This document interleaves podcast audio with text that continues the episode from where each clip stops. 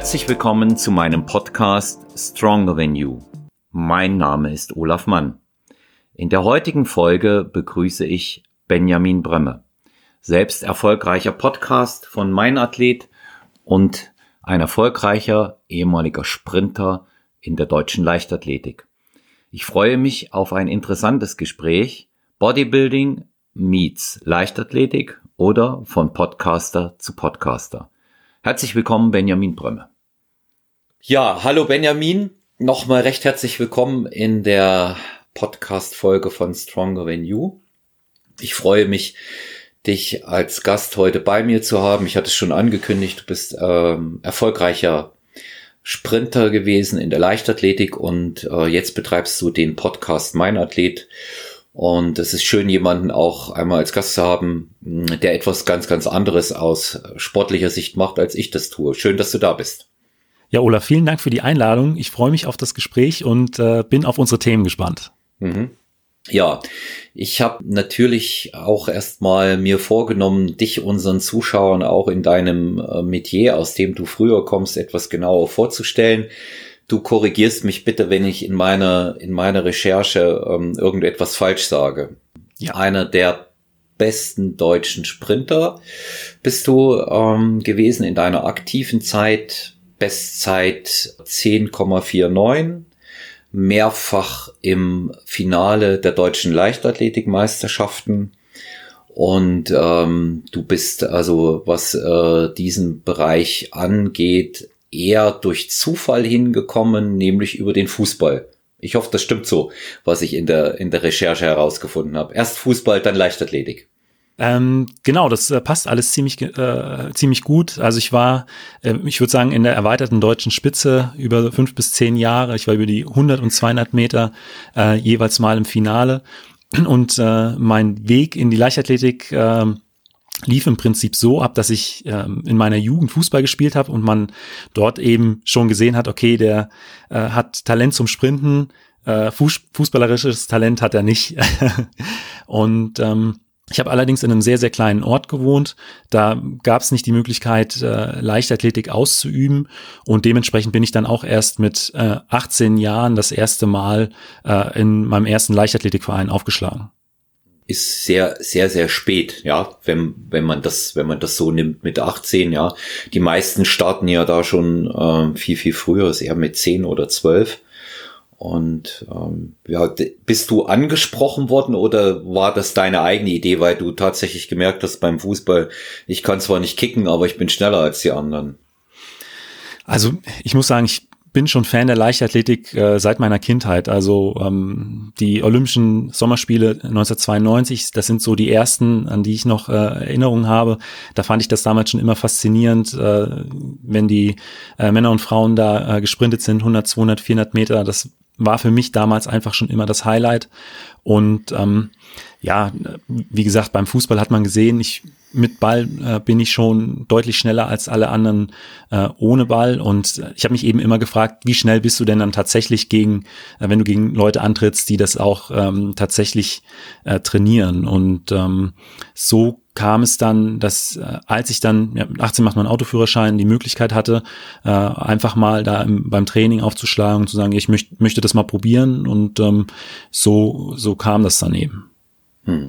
Und ähm, wenn du damals mit 18 in das, in das Training dort eingestiegen bist, das ist natürlich auch äh, nochmal ganz anders, eine neue Struktur da zu lernen, als äh, die ich auch, wenn man das semi oder vielleicht ganz professionell betreibt.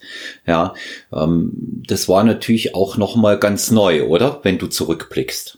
Ja, definitiv. Also ähm, wir haben jetzt äh, keinen besonders hochklassigen Fußball gespielt, um es mal vorsichtig auszudrücken. Mhm. Ähm, das Training, da ging es eigentlich eher darum, dass man sich mit seinen Freunden auf dem Platz trifft und so ein bisschen kickt.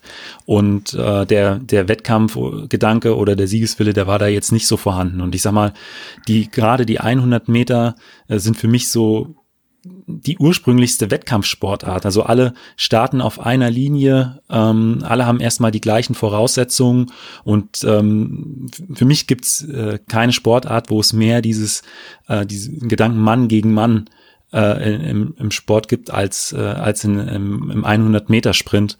Und äh, dementsprechend war auch das Training dann in dem Verein ähm, anders aufgebaut. Auch die Einstellung. Also jetzt in einem, in einem Fußballverein oder in, in Ballsportarten ist es ja immer so, man ist auch immer davon abhängig, ähm, wie trainieren deine äh, Mitspieler oder wie fit sind deine Mitspieler und ähm, in Einzelsportarten bis, gibt es einfach mehr Eigenverantwortung und das ähm, habe ich eben auch dann am Anfang gemerkt und hat, das hat mir ist auch ein Punkt, der mir von Anfang an sehr gut gefallen hat, dass wenn ich äh, vernünftige Leistungen im Training bringe und mich da reinknie, dass dementsprechend auch die Ergebnisse ähm, besser werden, als wenn ich ja nur 50 oder 20 Prozent im Training gebe. Hm. Ja, das, du, du bist eben äh, dann äh, auch absolut gefragt in dem Moment. Du kannst dich auf niemand anders verlassen. Du musst davon ausgehen, dass alle anderen, das ist ja, wenn man Natural Bodybuilding oder auch äh, Kampfsport nimmt, äh, aus dem ich ja ursprünglich komme, du musst dein bestes Paket bringen an dem Tag. Weil du davon ausgehen musst, alle anderen bringen ihr Bestes auch. Ja, du kannst ja. nicht damit damit äh, rechnen, dass einer schwächer sein wird oder weil du ihn vielleicht mal straff anguckst, dass er dann langsamer läuft. Na, ja. Das äh, das wird in dem Fall natürlich nicht passieren. Ähm, 1992 Olympische Spiele Barcelona. Ja, da hatten wir vorher 88 war äh, Seoul mit Ben Johnson. Na? Ja. Ben Johnson im Finale und ähm, es ist ja eigentlich, äh, wenn man in die Zeit zurückguckt, mal völlig ähm, unabhängig von dem äh, von der Doping-Geschichte, die da äh, um ihn natürlich ähm, sehr präsent ist oder sehr präsent auch war, weil er ja mehrfach erwischt wurde.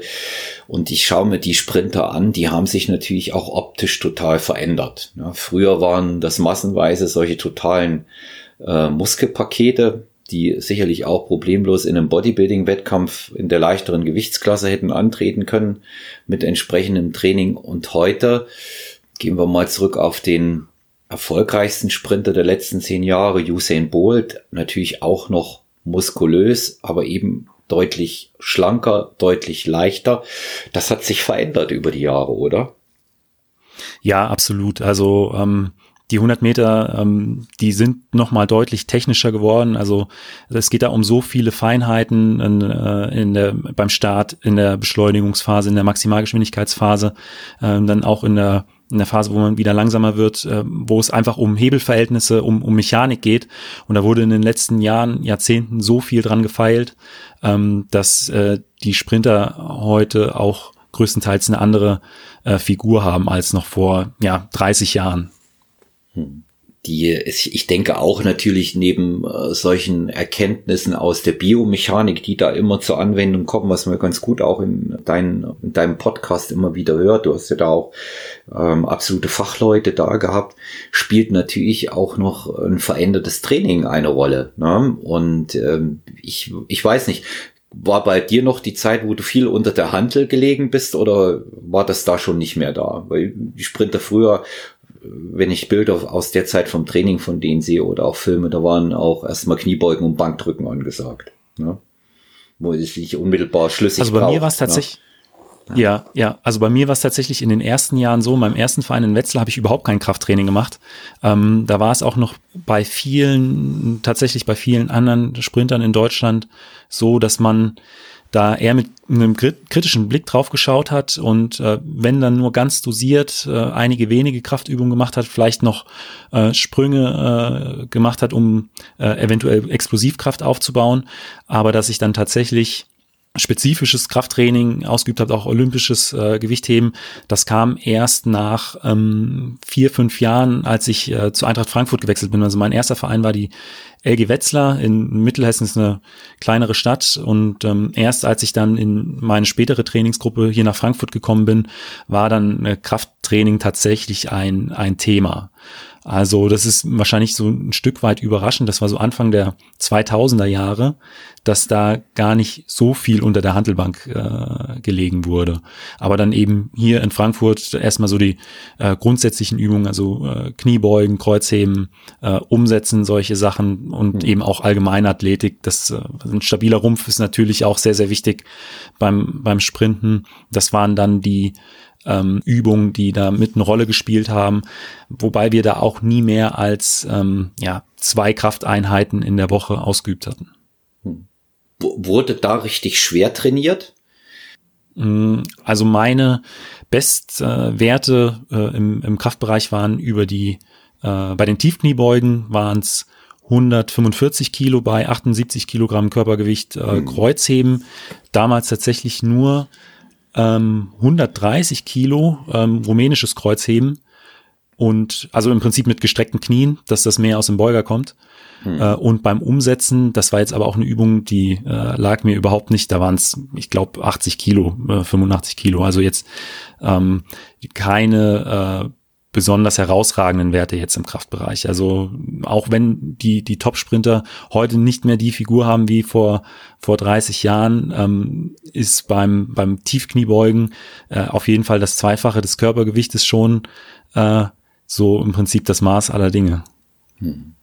Wobei das äh, für 78 Kilogramm Körpergewicht trotzdem nach meiner Meinung ansprechende Werte sind.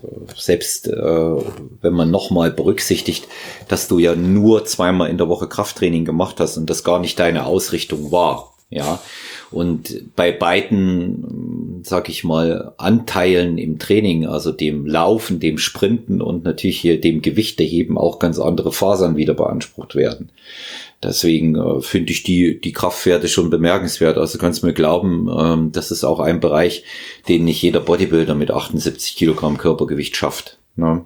Da, da, wird, da ist der Powerlifter sicherlich selber schon, aber nicht, aber auch nicht, nicht jeder, nicht jeder Bodybuilder. Ja, ja beim Sprint ist es, also es ist eben so eine Mischung aus äh, ja, einer Bewe den Bewegungsausführungen, Kraftwerten. Also mhm. Also wenn man von Grund auf schon gute Kraftwerte hat, muss man vielleicht gar nicht mehr dann auch so viel Krafttraining machen, aber um bestimmte Bewegungen ausführen zu können oder Bewegungsabläufe ausführen zu können, muss man bestimmtes Kraftniveau haben. Also das ist äh, so eine so eine Grundvoraussetzung einfach dafür. Und deswegen ähm, ist es auch im Sprint auch bei mir in der Trainingsgruppe sehr individuell alles behandelt worden. Hm. Aber es war auch dann irgendwann auch ein wichtiges Thema. Ja. Deine Meinung ähm, zu Usain Bolt?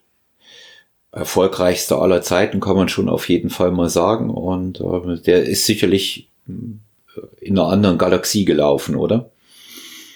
Ja, das muss man schon äh, so sagen. Also ähm, ich bin auch mal gespannt, wann seine oder ob seine Weltrekorde irgendwann äh, gebrochen werden. Wie gesagt, aus den biomechanischen äh, Gesichtspunkten ist es natürlich äh, ja eine, irgendwo eine Vorbildfunktion. Er hat halt auch körperliche, äh, die absoluten perfekten körperlichen Voraussetzungen für den für den Sprint gehabt. Man hat zwar immer gesagt, er wäre am Start relativ äh, langsam, weil er so groß ist und äh, relativ lange Beine, lange Unter- und Oberschenkel hat.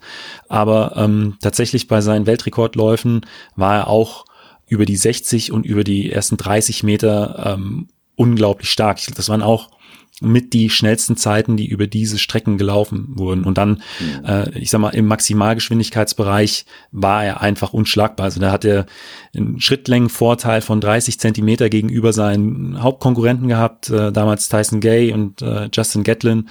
Und äh, wenn du ähm, bei gleicher Schrittfrequenz ähm, 30 Zentimeter bei jedem Schritt aufholst, dann bist du unschlagbar für deine Gegner. Hm ich habe über ihn zwei interessante Sachen auch gelesen. Ja, also zum einen ähm, das, was du hier auch sagst, zum anderen war wohl auch seine mentale Stärke gegenüber den anderen ein großer Vorteil, weil er war sehr unbeschwert bei allem. Ich hatte, ein Satz war so, lautete in etwa, er hat sich nie groß Gedanken gemacht. Nun weiß man nicht, ob das den Tatsachen entspricht, aber er wirkte ja. auch immer relativ gelöst. Außer vielleicht bei seinen letzten Starts, wo klar war, er wird aufhören und er auch nicht mehr hundertprozentig fit, weil verletzt gewesen ist. Und ähm, er der wirkte auch immer wirklich so extrem locker, ohne arrogant zu sein. Ja. Hatte da mal einen Scherz gemacht ins Publikum. Äh, ich erinnere mich an diese Geschichte da mit der, mit der Trinkflasche oder dem Becher, den er da weitergegeben hat. Und dann auch immer das mit der Fahne und äh, sehr fair zu seinen Gegnern.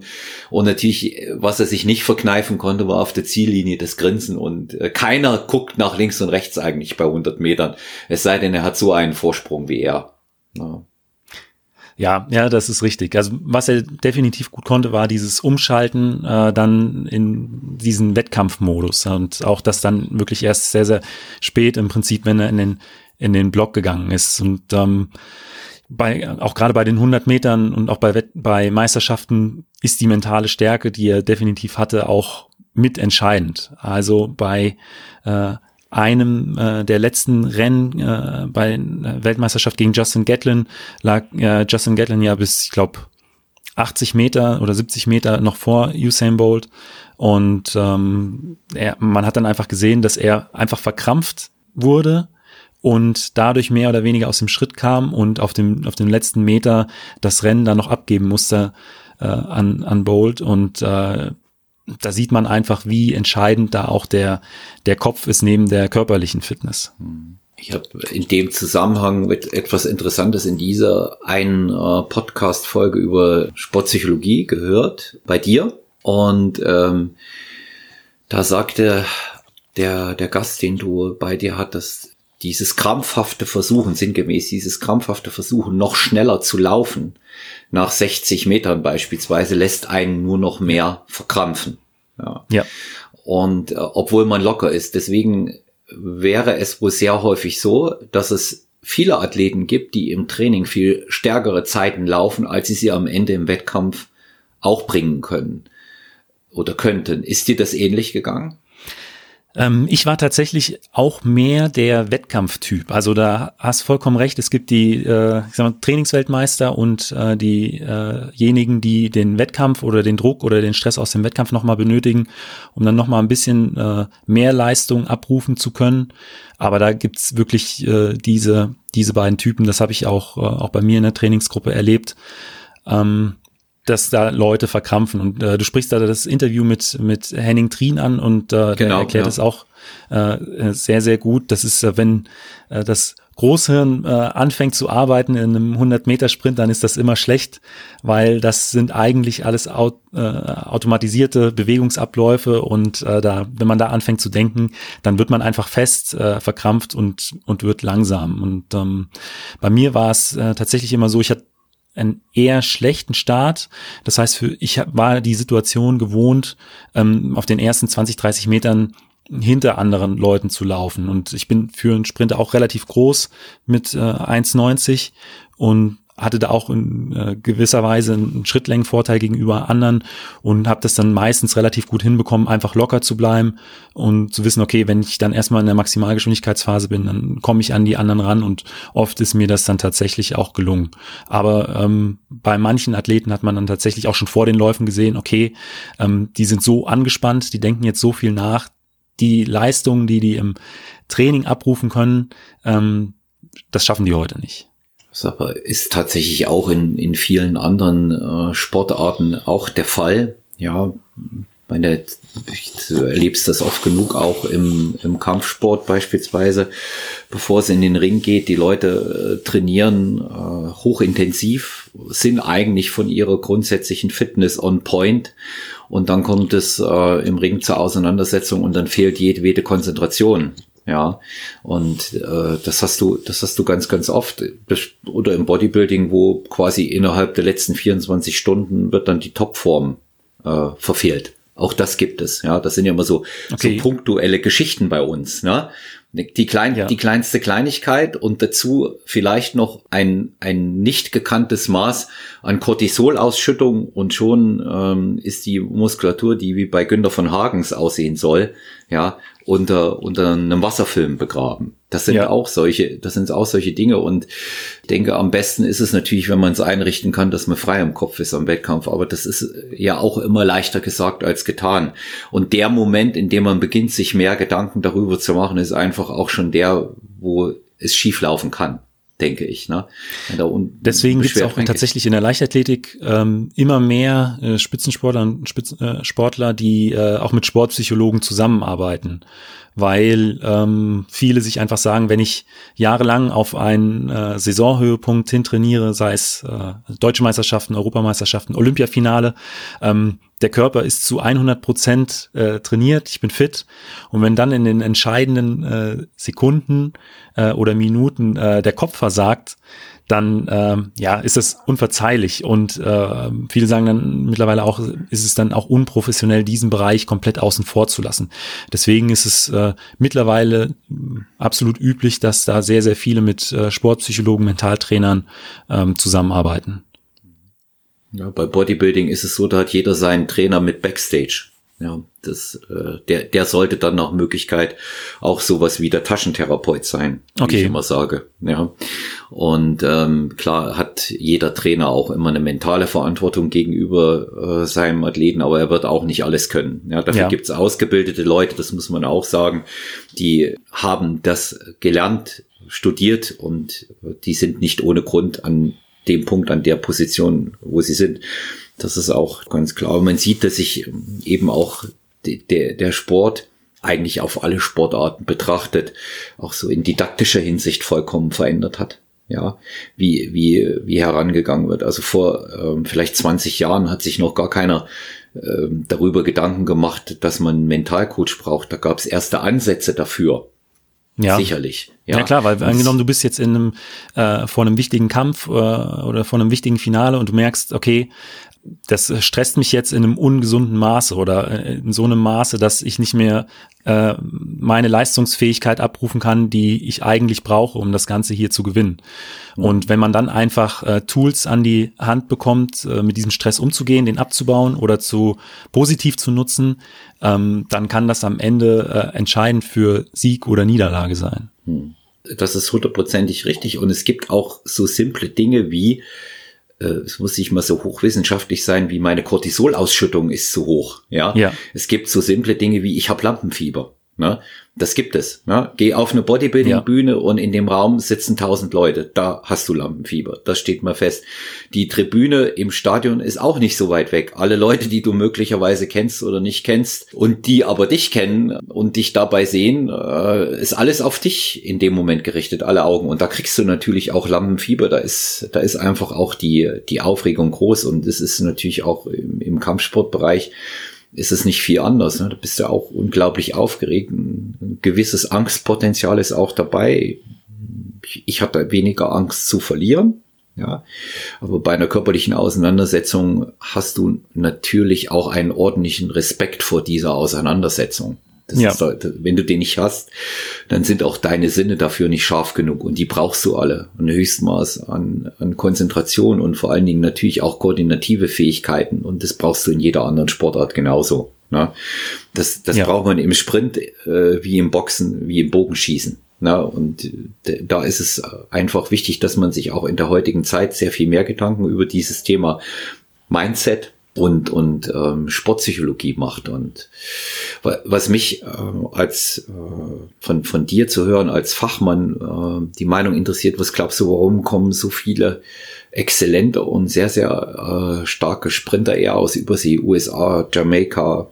Ich meine, es gab einige Jahre mal einen, einen Linford Christie äh, aus Großbritannien, der weit vorne mitgelaufen ist, aber die Europäer sind in diesem Bereich einfach nicht so stark. Ist es so ein Überangebot an Athleten aus dem amerikanischen Schulsport, aus dem Fördersystem dort? Also äh, in den USA äh, herrschen halt einfach äh, deutlich bessere Bedingungen für ähm, die Leichtathletik äh, für den Sprint als jetzt äh, in, in Deutschland. Einfach, wenn man sieht, wie viele ähm, College-Studenten ähm, tatsächlich äh, und, oder auch an der Highschool äh, Leichtathletik machen, auch in einem ähm, professionellen oder einem ambitionierten Amateurbereich, dann ist der Pool, äh, auf den man da zurückgreifen kann, einfach viel, viel größer als bei uns. Dann ähm, Trainingswissenschaftlich äh, muss man sagen, ähm, haben die in den USA auch noch einen gewissen Vorteil, äh, zumindest in den letzten Jahren gehabt. Da wird hier in Deutschland äh, auch so langsam aufgeschlossen. Also gerade jetzt die die äh, jüngere Generation von deutschen Sprintern, die sind in den letzten Jahren äh, sehr sehr stark geworden. Aber das ist einfach eine Kombination aus, aus vielen Punkten. Also es ist ein, zum einen betreiben dort viel mehr Leute äh, diesen Sport. Das heißt, man hat äh, einfach ja der Pool an äh, möglichen Talenten, die dabei herauskommen oder die diesen Sport betreiben, ist größer. Ähm, es gibt ähm, trainingswissenschaftlich äh, ein breiter aufgestelltes äh, äh, Umfeld. Äh, die Trainingsbedingungen insgesamt äh, sind auch besser jetzt gerade im, äh, im Winter. Ich sag mal, wenn wir jetzt im Dezember in, in Florida bei äh, 30 Grad oder bei 28 Grad und Sonnenschein trainieren, dann ist das was anderes, als wenn man hier in Deutschland bei 4 Grad und Regen versucht, Sprints auf der Bahn zu machen. Also es geht nicht, weil das Verletzungsrisiko zu groß ist. Dementsprechend geht man äh, in Hallen, aber nichtsdestotrotz ist auch ähm, ja sind die klimatischen Bedingungen ähm, ein gewisser Nachteil für äh, für die Athleten hier in Deutschland. Und auch bei den bei den Briten ist es so, dass äh, insbesondere um die Olympischen Spiele auch 2012 in London da im Vorfeld sehr, sehr viel gemacht wurde. Da wurde viel investiert in Trainingsanlagen, in Trainer, in die Weiterbildung. Und das sieht man auch heute noch bei den, bei den britischen Sprintern, dass da sehr, sehr viele, sehr starke Leute äh, bei herausgekommen sind. Also ähm, das sind für mich so die wichtigsten Punkte, warum es da immer noch so äh, große Unterschiede gibt. Hm. Ich habe mich äh, mit einer Klientin äh, unterhalten über dieses, äh, ich nenne es mal etwas weitergreifend, Sportfördersystem in den USA, weil die einige Jahre in den USA gelebt hat und dort auch zur Schule gegangen ist und sie sagt halt, es macht halt jeder einfach eine Sportart. Es macht halt. Und du, du hast eben als junger Mann beispielsweise machst du entweder Leichtathletik oder Ring und oder Football, meistens sogar noch zwei Sachen, einfach auch, weil es die Möglichkeit gibt, äh, Stipendien zu erwerben, ja. weil es natürlich äh, die Möglichkeit gibt, sich äh, vielleicht aus einer sozial schwächeren äh, Ebene herauszuarbeiten. Und ähm, insofern äh, denke ich, dass so eine Geschichte dem auch förderlich ist und die haben wohl auch ein, ich hatte das vor einigen Jahren gelesen, äh, ein ganz anderes Sichtungssystem, was das angeht und, und diese du korrigierst mich, wenn ich etwas falsch sage, bitte, aber die amerikanischen Trials, also die, die Vorausscheidungen zum Beispiel für die Olympischen Spiele, das sind ja äh, immer äh, gleich vier, fünf Athleten in diesen äh, wichtigen Leichtathletik-Sportarten mit dabei, die in jedem Fall auch alle eine Medaillenchance hätte bei, hätten bei Olympischen Spielen. Ja, ne? ja definitiv. Ja. Nicht so wie, wie bei, bei den Deutschen ist es ja so, da habe ich immer das Gefühl, gib uns ein Werkzeug und wir machen eine Goldmedaille. Ja, Wer, werf, werf, ja, werf den Speer, äh, die Kugel, den Hammer, da sind wir, da sind wir mit dabei. Oder was ganz wichtig ist, diese Mischung aus mehreren Disziplinen wie im Zehnkampf waren ja, wir ja. immer ganz weit mit vorn. Also wenn man über die Jahre zurückgeht, äh, sag, sag, verallgemeinern wir mal deutsche Sportler aus Ost und West, ähm, Thorsten Voss, äh, Jürgen Hingsen, ähm, ja die, Frank die, Busemann. Die, Frank Busemann, ja, muss man, muss man auch dazu sagen. Auch die neuere Generation hat auch deutlich ein Wörtchen mitzureden. Dritte, zweite Plätze ähm, bei Weltmeisterschaften, Europameisterschaften. Niklas Kaul, der jüngste Zehnkampf-Weltmeister aller Zeiten. Ganz genau. Ja, und das, das sind, das sind eben auch ähm, Sachen, wo ich sage, ja, äh, sobald sich irgendwie äh, mischt, äh, eventuell was mit Mannschaft oder mit Werkzeug zu tun hat, sind wir stärker. Ich bin aber noch nicht auf einen Nenner gekommen, Benjamin, warum das so ist. Ich kann es mir nicht erklären. Ja.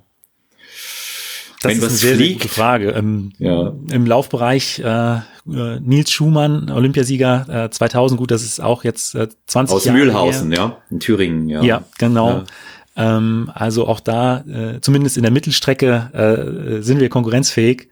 Ähm, wie gesagt, im Sprint äh, ist, ist, ja, es sind viele Faktoren, die da einfach mit reinspielen. Aber wie gesagt, die gerade die jüngere Generation um äh, Dennis Almas, Joshua Hartmann, da sind schon äh, sehr, sehr starke Sprinter mit einem großen Talent vorhanden. Und äh, wie gesagt, auch das Umfeld, das Trainingsumfeld hat sich da äh, in den letzten Jahren doch nochmal deutlich verbessert. Und ähm, ja, wer weiß, was es da noch in den nächsten Jahren auf uns zukommt ich hoffe, dass es viel sein wird. Man darf nicht vergessen, dass äh, einige Disziplinen aus der Leichtathletik zu den äh, olympischen Grundsportarten gehören. Ja, und ähm, deswegen kann ich, kann ich das nur, kann ich das nur inständig hoffen, dass auch weiter äh, Athleten aus Deutschland dort ganz nach vorne kommen. Ich wünsche es denen. Ich bin auch absoluter Leichtathletik-Fan. Ich habe es dir im Vorgespräch gesagt. Ähm, 80er, ja. 90er mitgefiebert.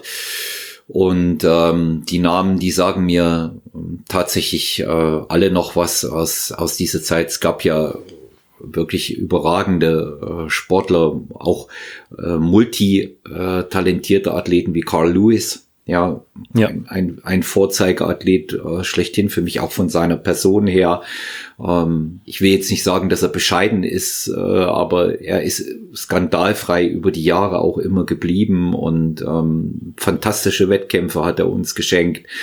100, ähm, 200 Meter Weitsprung, die 4x100 äh, Meter Staffel und ähm, einfach wirklich ein überragender Athlet auch gewesen ist. Und was mir an den Leuten auch immer gefällt, ähm, ist deren hochdisziplinierte Einstellung. Ja, und äh, die arbeiten und das, das muss man sich auch immer mal vor Augen halten, was die eigentlich leisten. Ja, auch an, an Disziplin, auch in ihren jungen Jahren, auf was sie verzichtet haben ja, um so weit zu kommen. Ja. ja.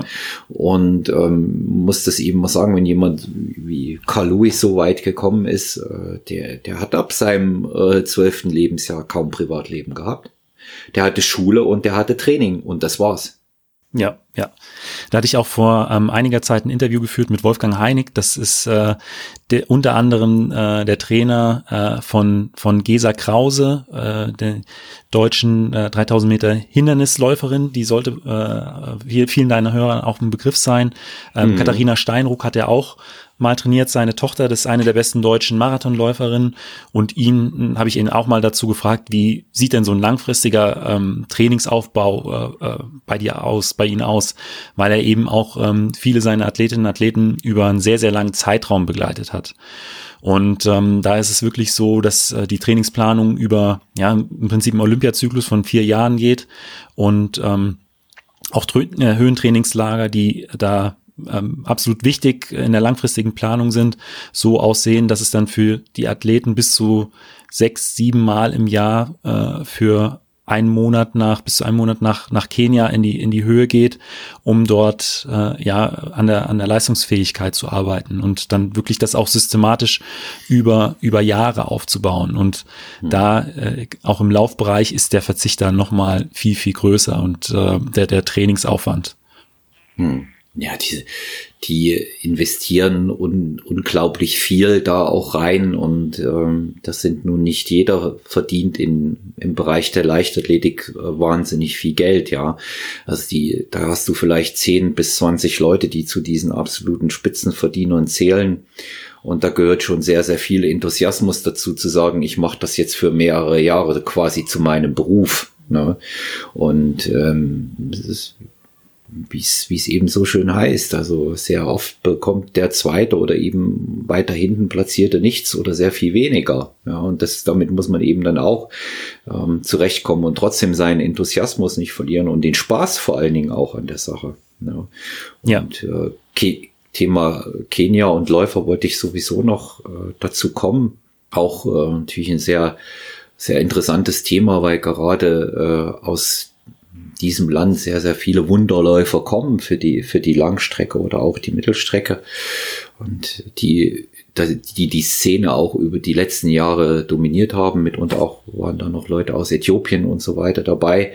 Ähm, sehr, sehr gute Athleten und äh, die wachsen ähm, einfach aufgrund der natürlichen Bedingungen ganz anders auf. Die anderen Wege, die sie zurückzulegen haben, dass sie zur Schule, weiß ich nicht, äh, eine Strecke acht bis zehn Kilometer laufen müssen am Tag. Und ich habe mal eine interessante Geschichte darüber gelesen, dass sie, dass es in erster Linie dort von der Höhenluft, den vielen Kilometern, den sie runterspulen, kommt und wohl auch, weil sie äh, Rinderblut trinken. Was an der okay. Geschichte, ja, was an der Geschichte nun dran ist, weiß ich nicht, aber es klingt alles, es klingt alles gesund, was sie dort tun und man weiß einfach um die ähm, optimale äh, Ausnutzung des äh, Blutsauerstoffgehaltes durch die Höhenluft und ähm, ja, es ist ja nun erwiesenermaßen so, dass dort die besten Zeiten Rekorde aufgestellt wurden. Mexiko 1968 mit diesem äh, Weitsprung-Weltrekord, der erst viele Jahre später in einem äh, Wettkampf äh, zwischen Mike Powell und Carl Lewis pulverisiert ja. wurde. Ne? Ja. Das, Wobei im, ich sag mal, im Langstreckenbereich ist die Höhe dann im Wettkampf nicht so ideal, aber fürs Training natürlich schon.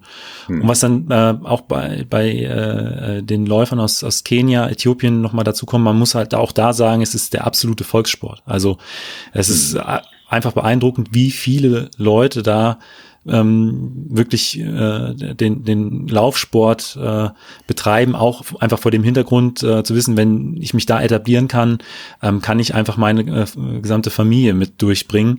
Und dementsprechend ist auch die Motivation da auch nochmal äh, eine, eine ganz andere. Hm. Ja, das, das ist ganz, ganz klar. Wenn die, wenn sich diese Chance einfach ergibt, die, die können ja nun wirklich aussorgen auch damit, ja, wenn sie dort Geld verdienen. Und ja. das, da ist natürlich ein anderer Zug nochmal dahinter. Eine ganz interessante Begebenheit, die dich als Vollblut-Leichtathlet interessieren wird. Ich habe vor einigen Jahren die Tochter von Rudolf Habig kennengelernt. Der sagte ja mit Sicherheit auch noch was. Der, ja. der 800 Meter Wunderläufer, der 30er Jahre und 40er. Und ähm, ich hatte sie dann gefragt, weil mir diese Namensgleichheit äh, sofort auffiel. Und da sage ich, haben Sie was mit dem altersmäßig konnte das passen? Ja, ähm, schon jetzt auch 15 Jahre her. Und äh, haben Sie was mit dem äh, Leichtathleten Rudolf Farbig zu tun? Da sagt sie, das wundert mich, dass das jemand, dass ihn jemand in ihrem Alter noch kennt. Das war mein Vater. Und äh, dann hat sie mir ein Buch äh, geschenkt über ihn. Das stammte aus den äh, 50er oder 60er Jahren und da wurde sein Training beschrieben und ähm, auch natürlich die Rekorde, äh, die er gebrochen hat, die Wettkämpfe sind da schriftlich beschrieben worden. War sehr, sehr blumig, wie das der Autor da auch gemacht hat. Und ich war einfach auch fasziniert, ob dieser unglaublichen Willensleistung über solche Distanzen, der, der Sprint ist dieses Durchstehen, ja, ja, mit einer atemberaubenden Geschwindigkeit, die 800 Meter, äh, quasi ab 400 Meter so zu laufen, einfach nur um nicht mehr umzufallen, wie es oft beschrieben wird, eigentlich schon wirklich komplett in der Sauerstoffschuld zu sein und echt so zu laufen, bis, bis die Lunge fast raushängt und äh, dann dieses, das Training und was ich bemerkenswert fand, ähm, auch der Rudolf Habig war jemand, der Anfang, Mitte der 30er Jahre bereits auf seine Ernährung geachtet hat. Also okay. es muss, ja, muss auch schon sehr, sehr früh begonnen haben, aber der hatte der Autor eine ganz interessante Diät beschrieben, die der gehalten hat. Und ähm, ich kannte das aus Literatur aus der Zeit überhaupt gar nicht. Da wurde Wert auf Salat und sehr viel Obst gelegt und er war jetzt wieder einer von denen, die wenig Fleisch äh, gegessen hatten, ähm, mit der Begründung, er sollte nicht zu viel Muskeln aufbauen, weil er dann zu schwer würde. Und bei denen wurde noch dieses Intervalllaufen propagiert und zwar wirklich bis es nicht mehr ging. Ja.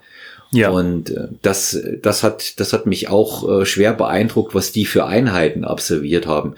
Trainiert man denn heute auch noch diese Umfänge wie damals oder hat sich das verändert in der Zwischenzeit? Also Intervallläufe spielen auch heute, glaube ich, noch äh, in den äh, meisten Sprint- und Mittelstreckendisziplinen eine, eine große Rolle in bestimmten Zeiträumen in der Trainingsvorbereitung und ähm, war auch immer ein Bestandteil von, von unseren äh, Trainingseinheiten. Also ähm, wenn ich jetzt mal zurückdenke im Aufbau, jetzt so äh, Dezember, Januar, da waren die Trainingseinheiten schon äh, äh, deutlich äh, härter als dann im, im Frühsommer. Und ähm, so als Beispiel eine, eine Intervalleinheit, die wir ab und zu gemacht haben, das waren ähm, äh, vier mal vier mal 200 Meter. Also man hat vier Blöcke von 200 Meter Läufen gehabt. Mhm. Und in jedem Block ist man äh, viermal die 200 Meter gelaufen. Relativ schnell und dann immer nur mit 30 Sekunden Pause. Und äh, die äh, 30 Sekunden Pause, die haben einfach äh, den Sinn gehabt, dass man mit einem erhöhten Puls, also es ist ja keine Erholung, 30 Sekunden nach dem Lauf, dass man mit einem erhöhten Puls und mit einem erhöhten Laktatwert in den nächsten Lauf einsteigen kann und dann schon ja mit äh, mit brennenden Beinen äh, den zweiten, dritten und vierten Lauf machen kann. Ähm, und das äh, war ja eine eine meiner in Anführungszeichen Lieblingseinheit. Ähm, die aber für, für den Aufbau, für, für diese spezifische Schnelligkeitsausdauer einfach, einfach wichtig war. Aber ähm, Intervallläufe glaube ich auch nicht, dass man da irgendwann drauf verzichten kann, weil man hm. einfach über eine relativ hohe Intensität ähm, ja, ähm, Leistungszuwächse bekommen kann, die man sonst nur über Umfänge erreicht. Also wenn man anstelle dieser äh, 200 Meter Sprints, die wir gemacht haben, hätte man für eine äh, Aufbau, für den Aufbau einer Ausdauer auch äh, lange Geschichten machen können. Aber ähm, längere Läufe bedeuten auch wieder eine größere Belastung für die Gelenke, äh, für die Knochen etc. Und das ist ja etwas, was man im Leistungssport versucht irgendwie so gut es geht, äh, klein zu halten, weil die Belastungen mhm. einfach enorm sind. Und wenn man da äh, ein bisschen was an, an sparen kann, dann, dann versucht man das auch. Einfach um verletzungsmäßig da äh, im grünen Bereich zu bleiben. Mhm. Ähm, bringen diese Intervallläufe dann diese, ich habe oft diesen Begriff Tempohärte dann gehört, bringen die das? Ja, ja, schon. Ja. Also ähm, man trainiert, im Sprint trainiert man im Prinzip die ja, so die, es geht um die Beschleunigung, es geht um die äh, Maximalgeschwindigkeit und dann geht es auch um die Schnelligkeitsausdauer, insbesondere dann bei den, bei den 400 Metern, äh, die Speed Endurance. Und da bringen Intervallläufe sehr, sehr viel. Also ähm, über, das wird dann gesteuert über die Schnelligkeit der Läufe und dann eben auch die Pausen. Umso, umso kürzer die Pause, umso härter wird's. Umso mehr geht man auch ins Laktat bei bestimmten Geschwindigkeiten. Und ähm, das ist das, was man äh, im Sprint, besonders im Langsprint, dann einfach ab einer bestimmten Strecke braucht. Und das merkt man dann auch schon ähm, im Trainingsaufbau, wie schnell das dann tatsächlich geht. Also wenn man dann in so ein in so einen Block reinkommt, äh, wo vermehrt diese Intervallläufe gemacht werden, ist es am Anfang immer unglaublich hart. Man fragt sich, wie stehst du denn die nächsten Wochen durch? Aber so ein Gewöhnungseffekt, der tritt im Prinzip schon ab der zweiten Woche ein. Also da merkt man dann schon, okay, ähm, es wird jetzt, es wird nicht leichter, ähm, die Zeiten werden schneller. Und äh, daran kann man einfach festmachen, dass äh, Intervallläufe oder Intervalltraining da wirklich wichtig ist. Wie im Krafttraining, jede Wiederholung zählt. Ja. Ja, am Ende, die du, die du mit einem bestimmten progressiven Widerstand machst und dann äh, wird das immer in einem Fortschritt letztendlich auch äh, in, de, in der Leistung dann gipfeln. Ja. Ja. Ja, bei, bei Krafttraining war es auch so, ähm, da ist es auch, finde ich, sehr, sehr gut planbar. Also ähm, man kann ja, wenn, wenn ein langfristiger Trainingsplan im, im Kraftbereich aufgestellt wird, man macht davor einen, einen, Test, man weiß, du bist jetzt auf dem Stand A und du willst auf den Leistungsstand B nach, weiß ich nicht, sechs, acht, zehn Wochen, dann ist ja im Trainingsplan immer schon festgelegt, in der Trainingseinheit Nummer sechs bewegst du diese Gewichte ähm, und machst so und so viele Wiederholungen. Ähm, so genau kann man das äh, im Sprint- und Laufbereich äh, nicht machen, äh, weil ähm, jetzt zu sagen, okay, jetzt äh, äh, den Lauf oder den Dauerlauf, den, den machst du in zwei Wochen in, in dieser, in, in diesem Tempo. Da funktioniert das nicht ganz. Aber bei Intervallläufen ist das auch relativ gut planbar. Also da kann man schon sagen, also diese 200 Meter Intervallläufe in Woche eins werden die in 34 Sekunden abgespult und äh, nach sechs Wochen schaffst du das in 28 Sekunden. Ähm, da finde ich, gibt's auch so, schon Parallelen zum, zu dem Trainingsaufbau im, im Kraftbereich. Hm. Ja, diese Messbarkeit ist eben sehr wichtig, auch ums Training skalieren genau. zu können, dann, ja. Sonst, sonst funktioniert das nicht. Das ist, mich fasziniert eben auch an äh, diesen Sportarten, die haben halt ein Ergebnis. Ja, 100 ja. Meter Sprint ist es so, du gehst mit äh, 9,9 Sekunden durchs Ziel und hast dann gegebenenfalls gewonnen. Ja. ja. Du springst 8,10 Meter und hast äh, in dem Fall gewonnen, weil kein anderer stärker war. Und dann beim Speerwerfen, Kugelstoßen und den anderen technischen Disziplinen ist es immer die Weite. Beim äh, Gewichtheben oder beim Powerlifting ist es das jeweilige bewältigte Gewicht. Das hast du nun im Bodybuilding überhaupt gar nicht. Ja, da gibt es kein messbares, kein objektives Ergebnis und die Jury kann sich noch so bemühen und äh, sagen, die Bewertungskriterien müssen objektiv sein. Am Ende wird es das nicht sein. Da geht es immer um Gefallen.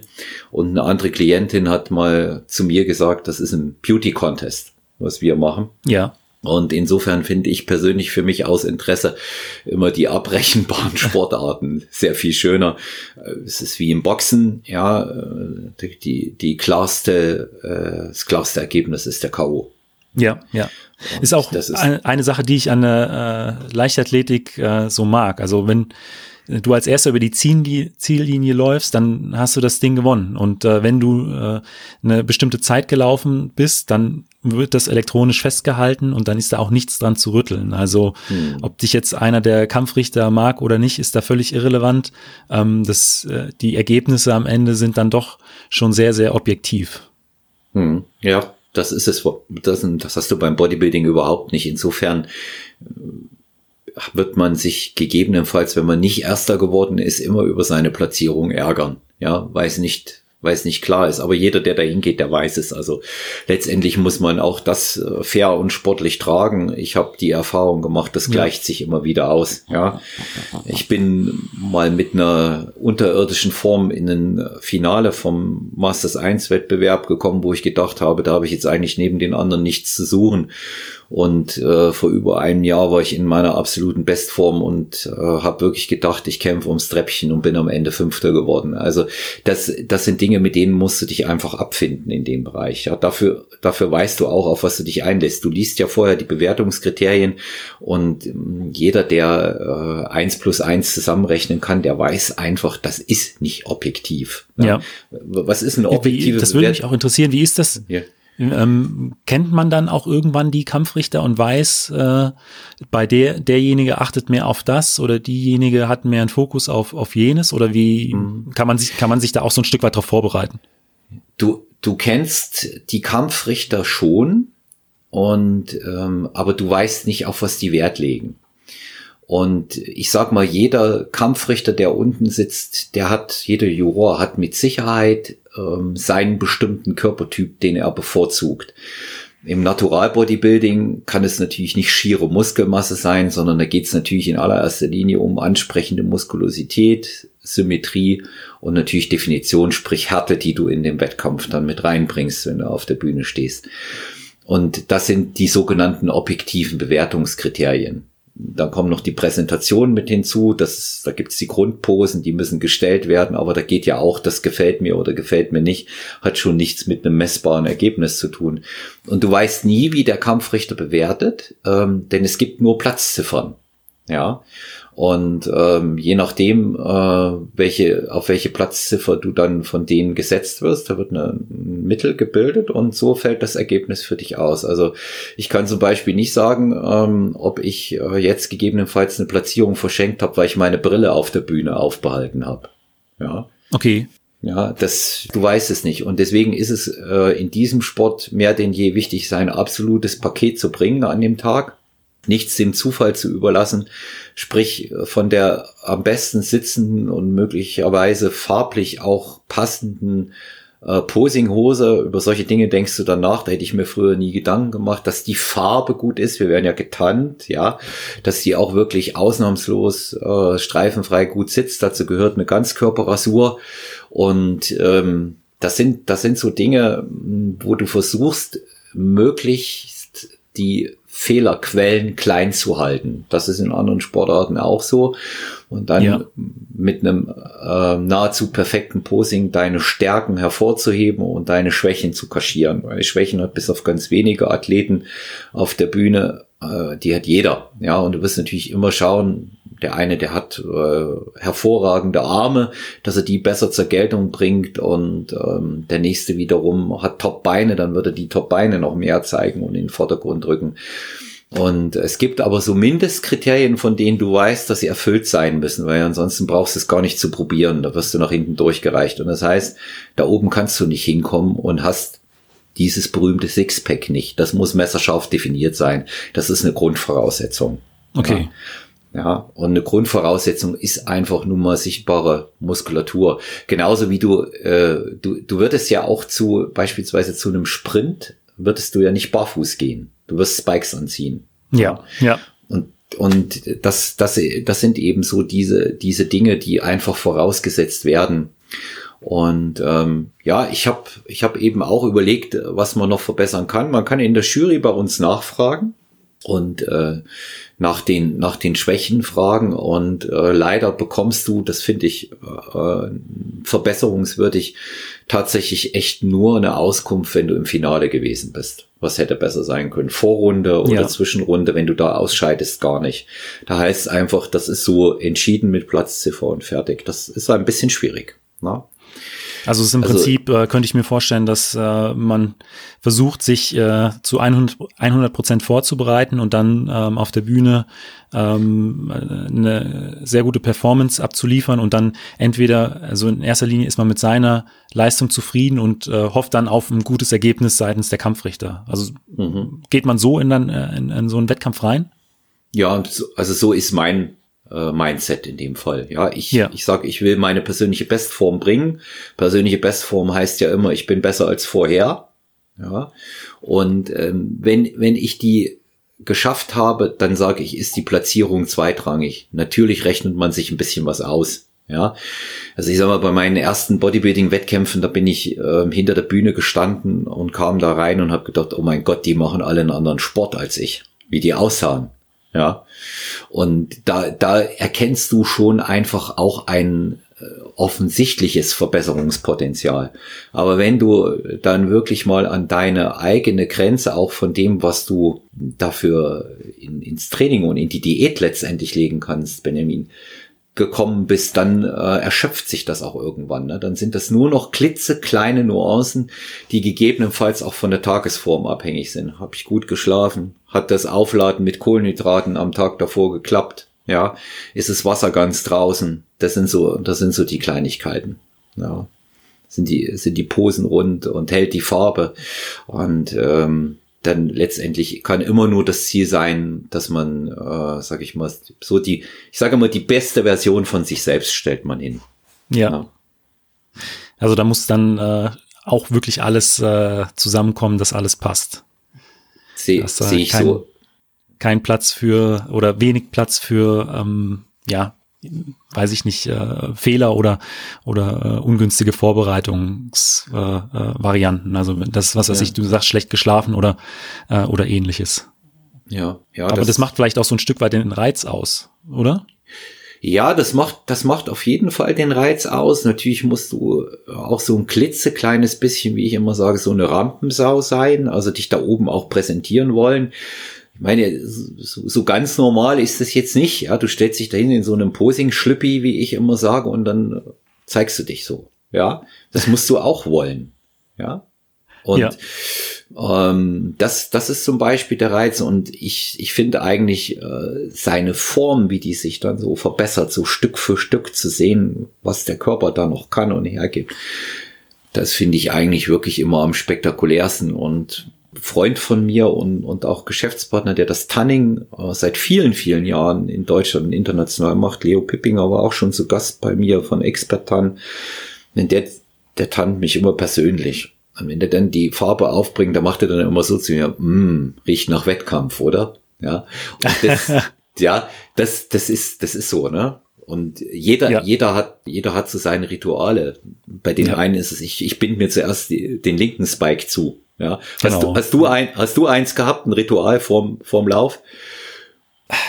Also ähm, im Prinzip war schon die Vorbereitung für, für den Lauf äh, ein Stück weit irgendwie ein Ritual. Also das war im Prinzip äh, immer alles gleich. Also ich wusste genau, nach 15 Minuten in der Aufwärmphase mache ich dann die Übung. Also vom Beginn des Aufwärms bis zum äh, eigentlichen Start habe ich ziemlich genau 60 Minuten gebraucht und ähm, ich, ja, heute kann ich das nicht mehr so genau sagen, aber früher wusste ich halt, okay, Minute 25 ist jetzt genau die Übung dran, um dann einfach um in, in den Wettkampfmodus zu kommen. Also das hatte ich äh, früher auch. Und für mich war dann auch immer wichtig, ich habe im Prinzip den Startblock fast auf den Millimeter genau ausgemessen, äh, dass, dass da alles passt. Und ähm, das war mir eben auch immer noch sehr, sehr wichtig. Hm. Ja hat jeder auch äh, so seins, wie er da reinkommt. Ich denke auch. Ich, ja, ich finde, ich finde, das ist ist halt auch äh, irgendwo bleibt es am Ende auch das äh, das kleine Geheimnis für einen selber, wie man es macht. Ne, das ist tatsächlich so. Ja. ja. Ähm, Benjamin von Podcaster zu Podcaster. Ich bin großer Fan von Mein Athlet. Das freut mich. Ich bin, ja, ich bin aus, einfach auch, weil ich äh, Sport interessiert bin. Wenn die acht Stunden Schlaf nicht wären, 24 Stunden Sport interessiert mich schon immer, auch neben anderen Interessen. Aber ich habe, es gibt wohl kaum eine Sportart, für die ich kein äh, Interesse habe. Und Leichtathletik natürlich sehr einfach auch wegen den vielen Superstars die es da über die Jahre gegeben hat. Hatten einige genannt und äh, ich will mal noch äh, ein paar von meiner Seite hervorheben, von denen ich immer sehr fasziniert war. Ich mochte äh, den äh, jetzigen äh, Präsidenten des Leichtathletikverbandes, müsste aktuell noch sein, den Sebastian Coe. Ja. Immer sehr als, als Läufer. Da gab es so eine Anekdote, ob sie stimmt, weiß ich nicht. Ähm, der, sein Hauptkonkurrent in der Zeit war Steve Owett und ähm, mit denen ist er öfter angetreten. Manchmal haben sie sich in Wettkämpfen auch gemieden, aber Co soll die Angewohnheit gehabt haben, äh, vor einigen Läufen auch gesagt haben zu seinen Gegner, ich bitte um Vortritt, ich will Rekord laufen. und äh, das habe ich Ende der 80er gelesen. Ob das jetzt wirklich so stimmt, das weiß ich nicht. Manchmal wird ja sowas auch dann auch hochstilisiert und ähm, deswegen, das ist ähm, ganz, ganz interessant, was du bei dir in Mein Athlet machst. Du hast sehr viele Fachleute, die zu Wort kommen. Wir haben bereits gehört, dieser Fachmann da im Bereich Biomechanik Alt heißt der, äh, Dr. Ja. Tobias Alt, genau. Der ja, ist Biomechaniker okay. und beschäftigt sich rund um das Thema Sprint. Mhm. Sehr, sehr hörenswert, hörenswert. Diese beiden Episoden habe ich, habe ich sehr viel gelernt. Absolut habe unter anderem auch was mit ins, äh, ins Krafttraining, ins Bodybuilding-Training ähm, über den Bereich der Knöchelbeweglichkeit mitnehmen können. Da hat er was ja, gesagt. Genau. Was, ja. Das fand ich auch super interessant. Ankle Rocker, also die Beweg Mobilität des Fußgelenks, äh, dass die äh, ein entscheidender Faktor dafür ist, wie schnell jemand beschleunigen kann. Also das war auch so ein Punkt. Ähm, hm. Da hatte ich davor auch noch nicht so viel drüber gehört. Und da hat er eben auch angesprochen, dass es im Bereich des Krafttrainings äh, interessant sein kann. Hm. Ja, das äh, einfach zum Beispiel bei solchen Übungen wie, wie der Kniebeuge, ja, wo ein starkes Steuern eben gegebenenfalls äh, zu weit über, über die Knöchel passieren kann oder mangelnde Knöchelbeweglichkeit neben äh, der Hüftflexion, äh, dass die vorhanden ist, einfach auch dafür sorgt, dass ich nicht so tief runterkomme. Ja. Und ähm, die er hat ja, hat ja da auch eine Übung kurz beschrieben. Ja. ja. Und äh, das, das fand ich sehr interessant. Dann Thema Sportpsychologie, auch was du hattest und natürlich die Athleten, die bei dir zu Gast sind. Also mir ist dieser, wir hatten auch im Vorfeld darüber gesprochen und ich möchte das auch hier gern ansprechen, noch einmal für unsere Zuhörerinnen und Zuhörer, weil sich das wirklich lohnt, auch äh, in deinen Podcast regelmäßig reinzuhören. Annabelle Müller, die äh, Ultra Trail äh, Läuferin, die ja. gesagt hat bei über den Tour de Jour, eigentlich halluziniere ich schon nach den ersten 24 Stunden. Ja. ja. Das war absolut und, beeindruckend. Äh, ja. Genau, der Tour de Jean über 300 Kilometer. Mhm. In, ich glaube, sechs Tagen hat sie da zurückgelegt, äh, 22 mhm. Höhenkilometer. Äh, absolut beeindruckende Leistung. Und sie ist sich verlaufen. Ja, hat sich verlaufen. Ja. ja. Ja, und ähm, es waren wohl, waren wohl noch ein paar, noch ein paar Kilometer mehr. Ich fand dann auch dieses, äh, das Thema ganz interessant hier, wie, wie übers, übers Aufgeben, wie die, wie man da auch ähm, spricht. Und ich weiß nicht, ob du äh, bei mir schon mal reingehört hast in die Folgen mit ähm, Hybridathlet Dr. Frank Holger Acker. Der, nee, die kenn ich ähm, noch nicht. Ja, die äh, ganz interessant. Da, das ist ähm, derjenige, der Krafttraining mit äh, Langstreckenlauf verbindet und das sehr erfolgreich. Der hatte unter anderem dieses Kunststück fertiggebracht letztes Jahr im äh, Herbst tatsächlich bei der in, äh, bei der deutschen Meisterschaft der GNBF im Natural Bodybuilding in der Athletikklasse anzutreten, Dritter zu werden. Das war Samstag und am Sonntag ist er in Köln den Marathon gelaufen. Wow. Ja, und das natürlich bei völlig konträren Sportarten. Ja, der ist ja. dann auch noch in einer passablen ja. Zeit gelaufen. Da ist noch dieses große Problem der Dehydration. Äh, zum Bodybuilding-Wettkampf will ich dehydriert, will ich, muss ich dehydriert antreten und zu einem Marathonlauf muss ich hydriert kommen. Und ähm, der hat auch noch sehr, sehr ansprechende Kraftleistung. Und der war in Schwerin in diesem Sommer auch so einen Trail gelaufen über etwas mehr als 60 Kilometer. Und ich habe ihn dann auch über das Thema Aufgeben ausgefragt. Und da sage ich, wie oft denkst du da dran? Und da sagt er, wahrscheinlich öfter, aber er vergisst es immer wieder. er, er, er, vergisst es immer. Ich sage ja, wie, wie dann dabei oder hinterher? Er sagt ja, ich habe es dann irgendwann vergessen, weil ich bin ja dann angekommen. Ja.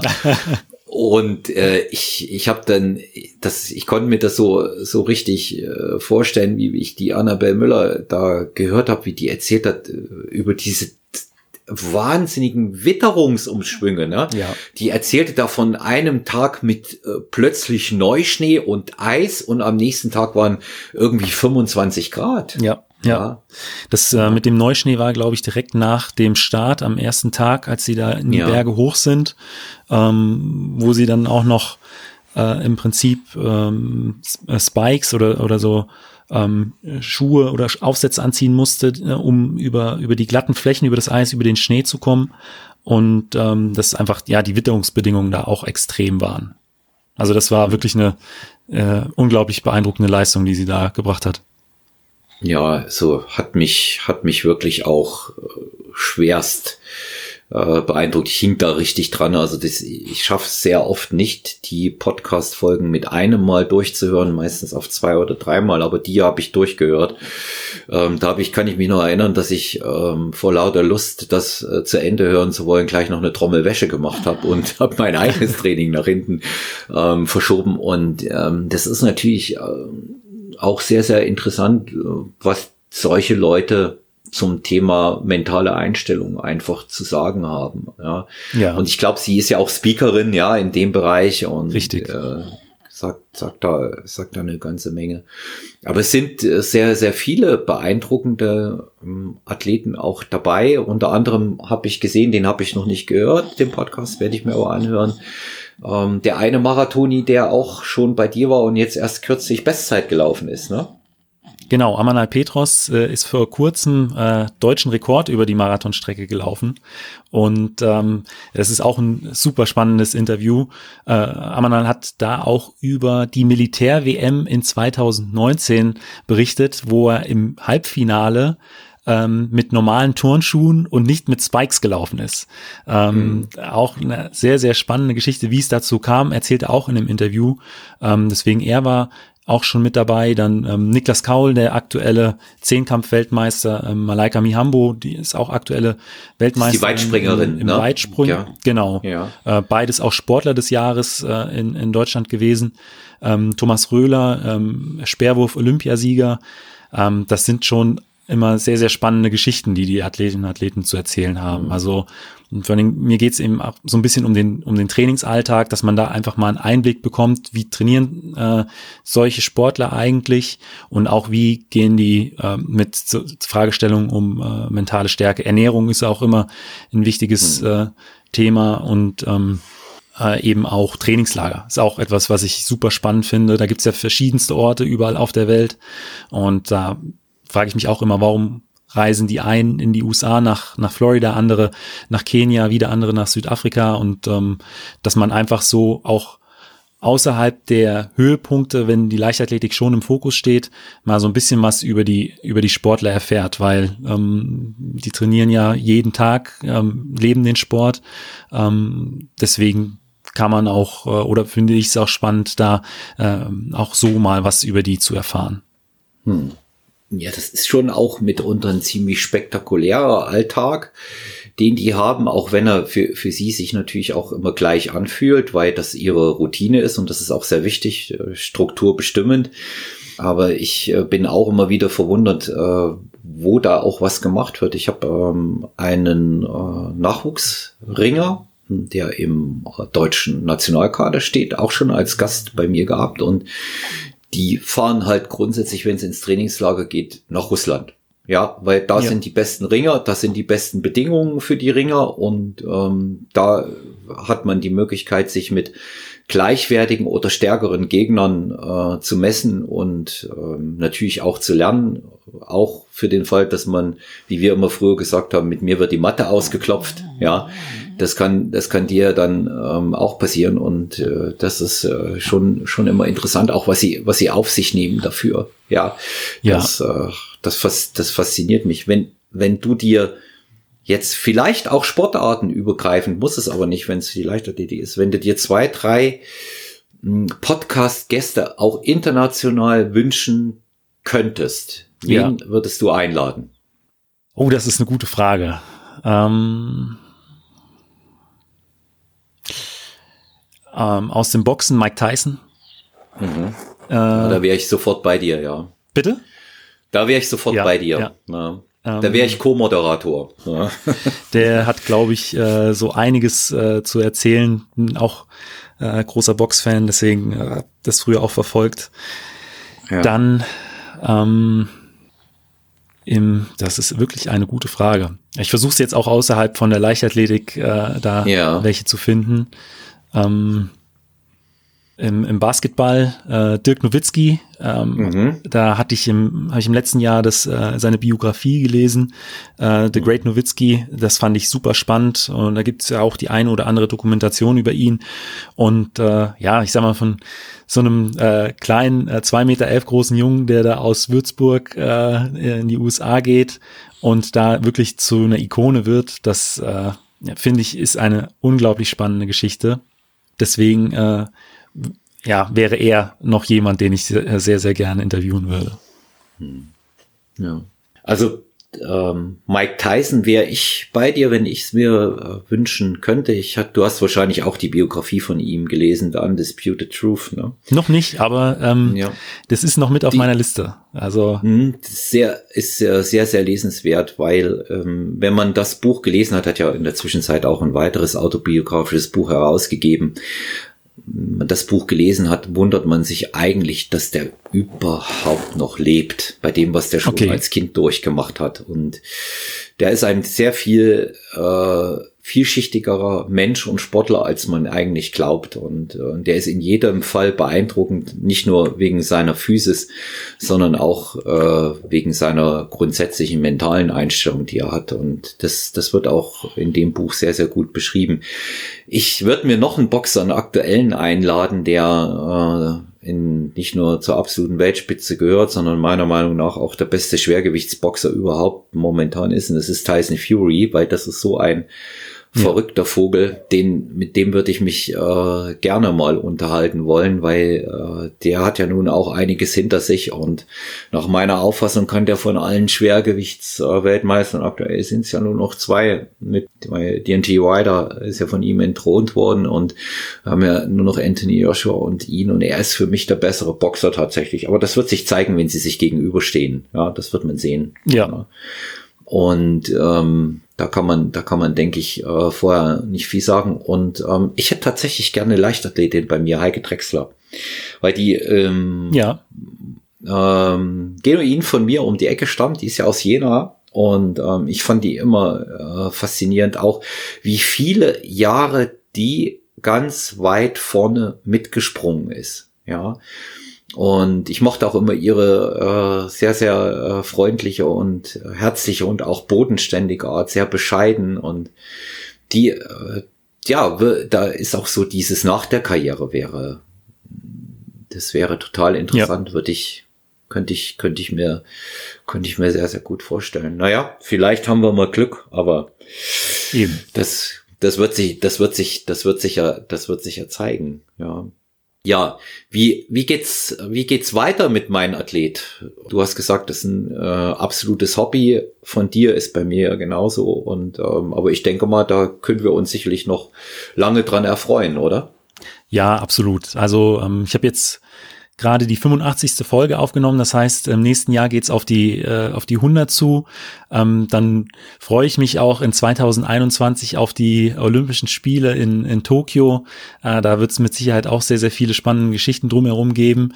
Also ähm, der äh, Podcast, äh, den wird's noch eine ganze Weile geben, einfach auch weil es so viele spannende Charaktere in der Leichtathletik und, und Geschichten drumherum gibt.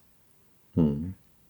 Ja. also ich freue mich, ich freue mich da auf jeden Fall drauf. Und ähm, wir hatten ja auch im Vorgespräch schon festgestellt, dass diese wunderbaren Gespräche mit diesen interessanten Menschen äh, auch unseren Horizont erweitern. Ich glaube, ich kann das auch für dich so sagen, ja, ja hast du ja auch bestätigt. Und ähm, ja, also ich habe auch dadurch gelernt, ich habe ja mit äh, Stronger Than You während des ersten Lockdowns begonnen. Wir sind ja jetzt in Lockdown 2.0 aktuell äh, für unsere Zuhörerinnen und Zuhörer, dass sie es zeitlich einordnen können. Und ähm, das hab dann festgestellt, ja, jetzt guckst du wieder mal auch über den Tellerrand hinaus. Mein Ziel war ja, das sportartenübergreifend zu machen. Ja. ja. Und ähm, auch viele interessante Gäste da gehabt und ähm, es wird und soll auch bei mir noch lange so weitergehen. Sehr schön. Ja, ich glaube auch ja. gerade jetzt in äh, diesen Zeiten, jetzt im zweiten Lockdown, ähm, es ist eben einfach, wenn man äh, so ein Hobby wie ein Podcast hat, einfach was, worauf man sich äh, konzentrieren kann, sich freuen kann und äh, sich nicht vielleicht den ganzen Tag mit äh, den äh, momentan vorhandenen negativen Geschichten auseinandersetzt. Das ist einfach auch so ein mhm. Stück weit Ablenkung, glaube ich, die einem ganz gut tut. Ja, das, äh, das sehe ich auch. Und im Moment sind wir alle eingeschränkt mit dem, was wir gerne tun. Und die Dinge sind nun mal so, wie sie sind und man kann sie nicht ändern. Ja, genau. Das, das ist, das ist einfach, das ist einfach der Punkt aktuell und da, da müssen wir aktuell auch durch, nicht wahr? Ja, da müssen wir, da müssen wir aktuell einfach auch durch und äh, sinnvolle Beschäftigung suchen. Ähm, Bildung darf nie aufhören. Ja. Ich weiß nicht, wer es gesagt hat und ähm, nee, Spruch heißt, man sollte nie aufhören, sich zu bilden, so rum. Und ähm, deswegen finde find ich das auf der Basis sinnvoll und wir tragen ja auch äh, letztendlich dazu bei, dass äh, unsere Zuhörerinnen und Zuhörer auch einen Mehrwert haben davon. Ja. Ja. Ja, ja Benjamin, ich äh, bedanke mich bei dir, äh, dass du Gast gewesen bist bei Stronger Venue. Das ich habe zu danken für die Einladung. Sehr gerne. Es war sehr, sehr schön, ähm, dich da zu haben. Wie gesagt, ich bin äh, großer Fan von Mein Athlet. Ähm, ich, wir haben uns auch darüber kennengelernt. Das kann man auch mal äh, unseren Hörerinnen und Hörern sagen. Ich habe dich einfach angeschrieben und gefragt, ob du Lust hast, bei mir Podcast-Gast zu sein. Also das war jetzt nicht äh, aus äh, irgendeinem äh, Erfordernis oder Zwang heraus entstanden, sondern ganz spontan. Und Benjamin hat äh, zugesagt, worüber ich froh bin. Wenn ihr Anregungen zu der heutigen Podcast-Folge habt oder auch im Allgemeinen, sehr, sehr gerne über personal-trainer.gmx.eu oder auch bei Instagram uh, Stronger Than You, den Podcast, könnt ihr euch sehr, sehr gerne melden. Feedback freue ich mich natürlich auch immer. Abonniert unseren Podcast, hört weiterhin, bleibt uns gewogen und gesund. Alles Gute. Bis bald, euer Olaf. Mach's gut.